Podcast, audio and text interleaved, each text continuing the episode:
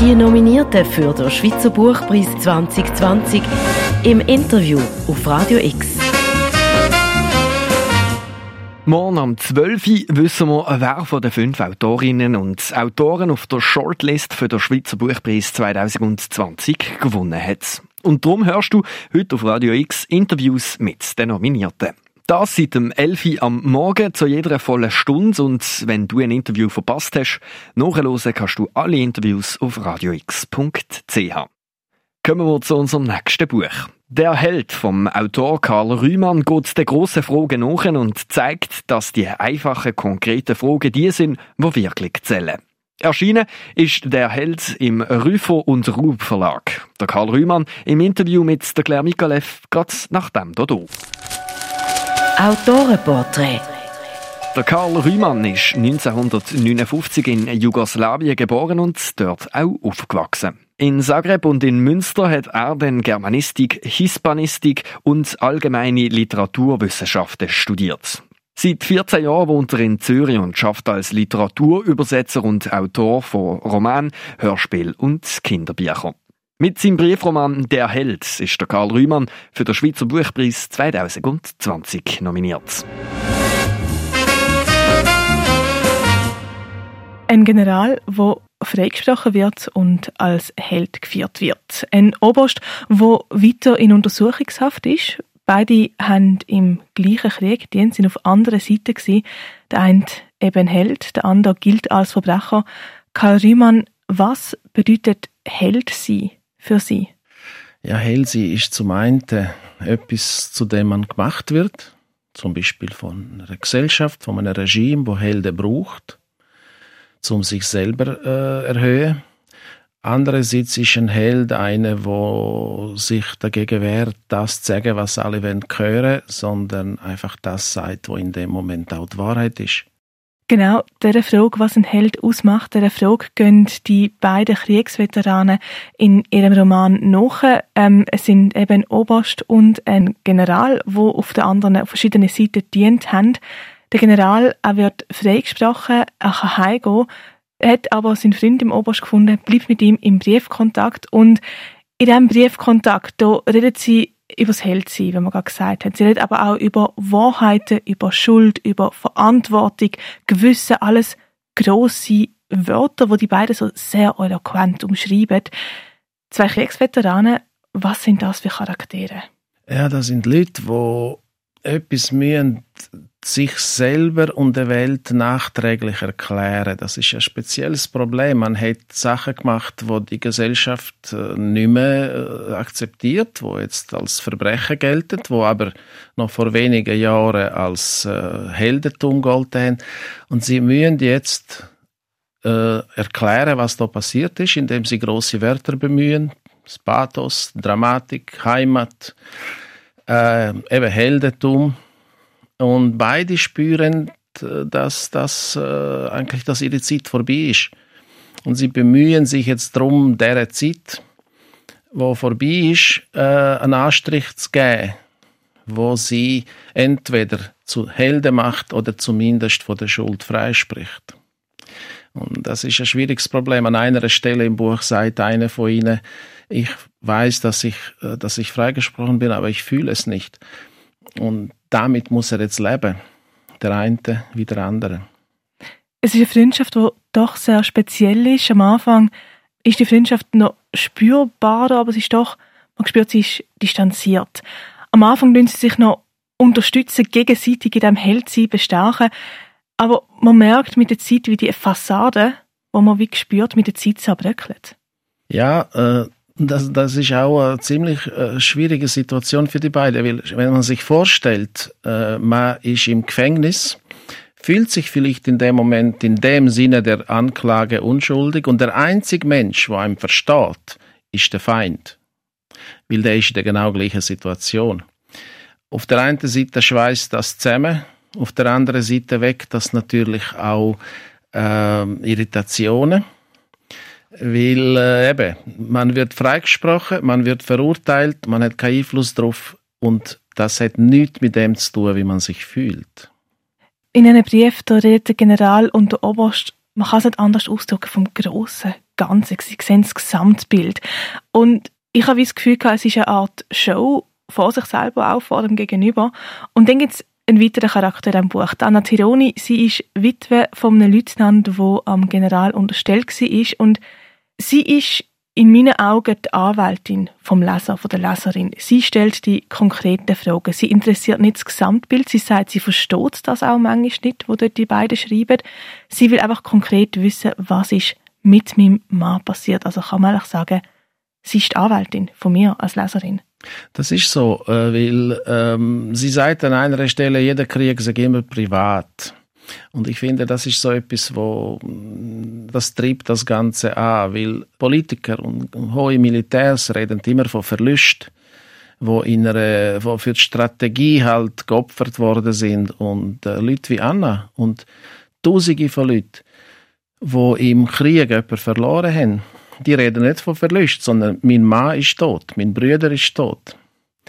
Und äh, auf der einen Seite ist das in den Augen von diesen grossen Politiker, Militärs kleinlich, weil dein Mann ist, sagen die, gestorben für Heimat, für den Sieg, für Freiheit.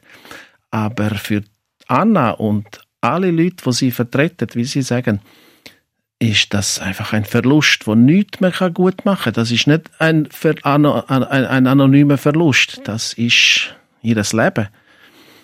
Und insofern ist sie sehr wichtig, weil sie die Frage stellt, wo sich, wo nach einem Krieg niemand stellt oder niemand öffentlich stellt. Und sie geht halt damit einen Schritt führen. Und wir wollen jetzt nicht verraten, ob sie auch zu weit geht, aber es ist auf jeden Fall ein mutiger Schritt, was sie macht, ja.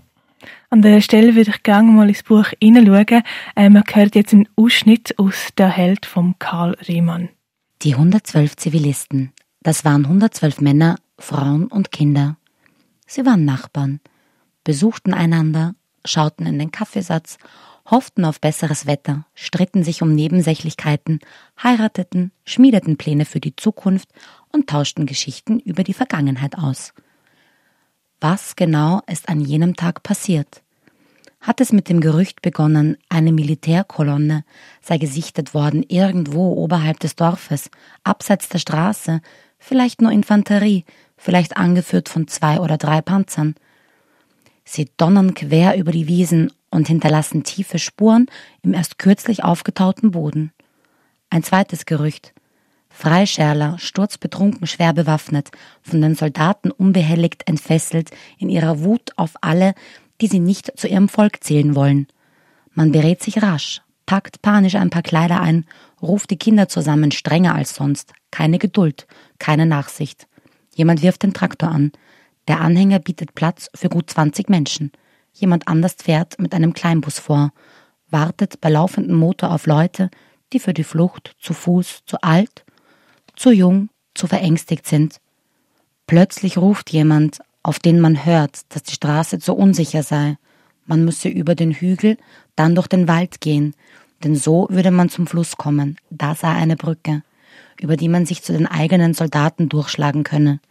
Die Brücke. Ja, das ist die Rettung. Das sehen alle ein. Nur keine Zeit verlieren. Man stolpert wieder aus dem Kleinbus heraus, springt vom Anhänger, nimmt die Abkürzung über den Hügel. Durch den Wald ist der schnellste Weg. Man eilt. Man stürzt und rappelt sich ächzend hoch. Man wird geschubst, gestützt. Ein Schluchzen, ein Fluch. Ein derber Witz. Jemand lacht. Irgendwo kracht ein Schuss. Das muss vom Jenseits des Hügels kommen. Jemand sagt, das sind unsere Soldaten. Ein Donnern, ein Kollern. Schüsse, nur keine Sorge, gleich sind wir auf der Lichtung. Nur noch ein paar Schritte durch den Wald. Die Bäume sind so kahl, der Himmel zwischen den Ästen totenblass. Gleich der Fluss, die Brücke. Wann merken Sie, dass etwas nicht stimmte? Wem fiel als erstem auf, dass es keine Brücke gab? Oder sahen Sie von der Lichtung am Waldrand zu, wie die Brücke in einer Staubwolke verschwand? Und Steine wie unheilvolle Sternschnuppen über den grauen Himmel zogen. Die schweren Blöcke in den Fluss kippten unwillig, schwerfällig, tödlich getroffene Bären, die sich gegen den Tod stemmten. Schrien sie vor Entsetzen oder sahen sie stumm zu, wie sich die Staubwolke legte und ein einziger Pfeiler aus dem Fluss ragte, ein schwarzer Mahnfinger ins blasse Nichts. Gingen sie weiter oder standen sie einfach da und starrten den Fluss an, der keine Rettung mehr war. Karl Riemann, Sie haben die Passage selber ausgewählt. Wieso die Passage? Äh, das tut mich sehr äh, ein wichtiger, wichtiger Abschnitt, weil vorher haben die beiden Militärs von dem genau gleichen Ereignis geredet. Es ist äh, im Krieg hat man eine Brücke müssen sprengen und da ist halt etwas passiert als Folge von der Brückensprengung. Und die beiden haben das wunderbar erklärt, warum das war und haben einander sozusagen ähm, freigesprochen. Die beiden Militärs. Und Anna ist nicht dabei gewesen aber sie hat das gelesen, was die beiden erklären. Und sie stellt sich das jetzt auf ihre Art vor. Und sie sieht ja, wie sie jetzt, wie man jetzt gehört hat, stellt sie sich einzelne Leute vor und was in denen vorgegangen ist. Von dem ist bei den beiden Militärs keine Rede gewesen. Und darum dunkt es mich wichtig, dass wir immer uns bewusst sind, was immer passiert, wie immer, dass man es erklärt, es sind Leute, konkrete Ängste und Hoffnungen und Verzweiflung und äh, es ist gut, dass Anna das auch einmal klar sagt. Also Anna spricht das aus, was wahrscheinlich in den Köpfen von vielen drinnen ist. Sie sagt, Krieg ist Angst. Überlebe ich, überleben meine Nächsten und nicht geht die Strategie auf. Und äh, das spricht sie immer wieder aus und das ist auch etwas, was sie immer wieder wütend macht, weil sie allein ist damit. Sie würde auch gerne Brief schreiben, aber der einzige, der in Frage kommt, ist ihr toter Mann. Und da bewegt sie sich immer zwischen Wut und zwischen ähm, Versuch, vernünftig zu sein, das Ganze äh, sozusagen ruhig zu erklären, weil sie muss sich vorbereiten auf die Fragen, die ihr Sohn ihr wird stellen Genau, ihr Sohn, der Miro, das ist ja die nächste Generation, die Generation, wo denen der Kriegspathos nicht mehr wird verstehen, weil sie dort nicht das miterlebt haben.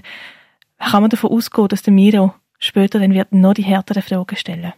Anna geht davon aus, ja, sie muss, äh, selbst wenn sie jetzt keine Heldin wäre und würde sagen, lassen wir das, das ist zwölf Jahre her, sie muss sich vorbereiten auf das, was der Miro äh, wird fragen. Selbst ich weiß es nicht, wie jetzt der Miro wird reagieren. Aber wenn man das Buch liest, wird man merken, am Anfang, das Buch oder die Geschichte fängt in der Luft an. Am Anfang landet das Flugzeug und in dem Flugzeug ist der General. Und das Flugzeug landet sozusagen unwillig, fast schon unter Schmerzen. Es wird viel geredet von, es heult, es, es lärmt. Und dann geht es runter und dann ist er auf der Erde. Am, der Schluss vom Buch, ohne jetzt viel zu verraten, ist auch in der Luft, in dem Miro in die Luft fliegt. Sein Vater wirft ihn in die Luft. Und das ist für mich sozusagen die Hoffnung am Ende, dass der Miro wird fliegen, aber anders als der General. Er und sein Vater beenden die Geschichte und äh, das gibt Hoffnung. Also das ist mir so gegangen beim Schreiben, dass es, äh, dass, dass es besser wird. Sie selber, Sie sind auch Soldat gewesen. Wie fest hat Ihre Vergangenheit, Ihre Erfahrung hier in der Roman mit Ihnen gespielt?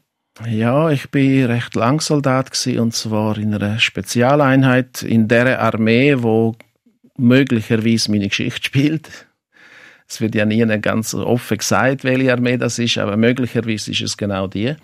Und ich kenne Denkweise von den Soldaten. Ich weiß, äh, wie die Befehle läuten. Ich weiß vor allem, wie die Sprache, was für eine doppelte Rolle Sprache kann spielen, wenn es darum geht, etwas zu verdecken.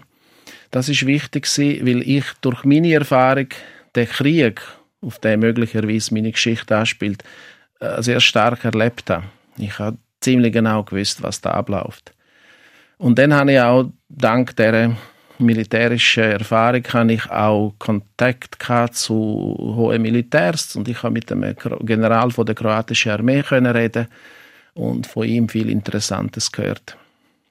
Also Wort zur auch Verdeckung von der Wahrheit. Wir haben es vorhin auch gesagt, Wahrheit ist so ein wichtiges Tool in ihrem Buch. Es ist so ein grosser Kern drin.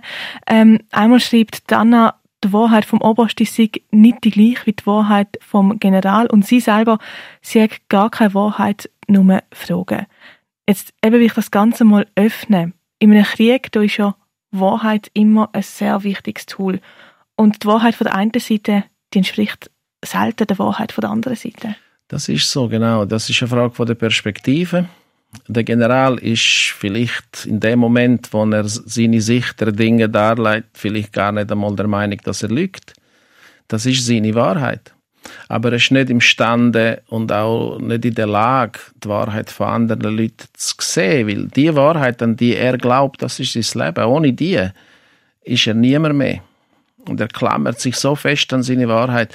Genauso der andere, der im Gefängnis sitzt und hofft, dass seine Wahrheit einmal dazu führt, dass er freigesprochen wird. Und für Anna ist es äh, die Frage vom, auch wieder vom Überleben eigentlich. Wenn sie die Wahrheit nicht findet, ist ihr das ganze Leben kaputt, weil dann wird sie auch ihren Sohn verlieren, möglicherweise, nachdem sie ihren Mann schon verloren hat. Karl Riemann, herzlichen Dank für das Gespräch. Danke Ihnen. Die Nominierten für den Schweizer Buchpreis 2020 zu jeder vollen Stunde auf Radio X.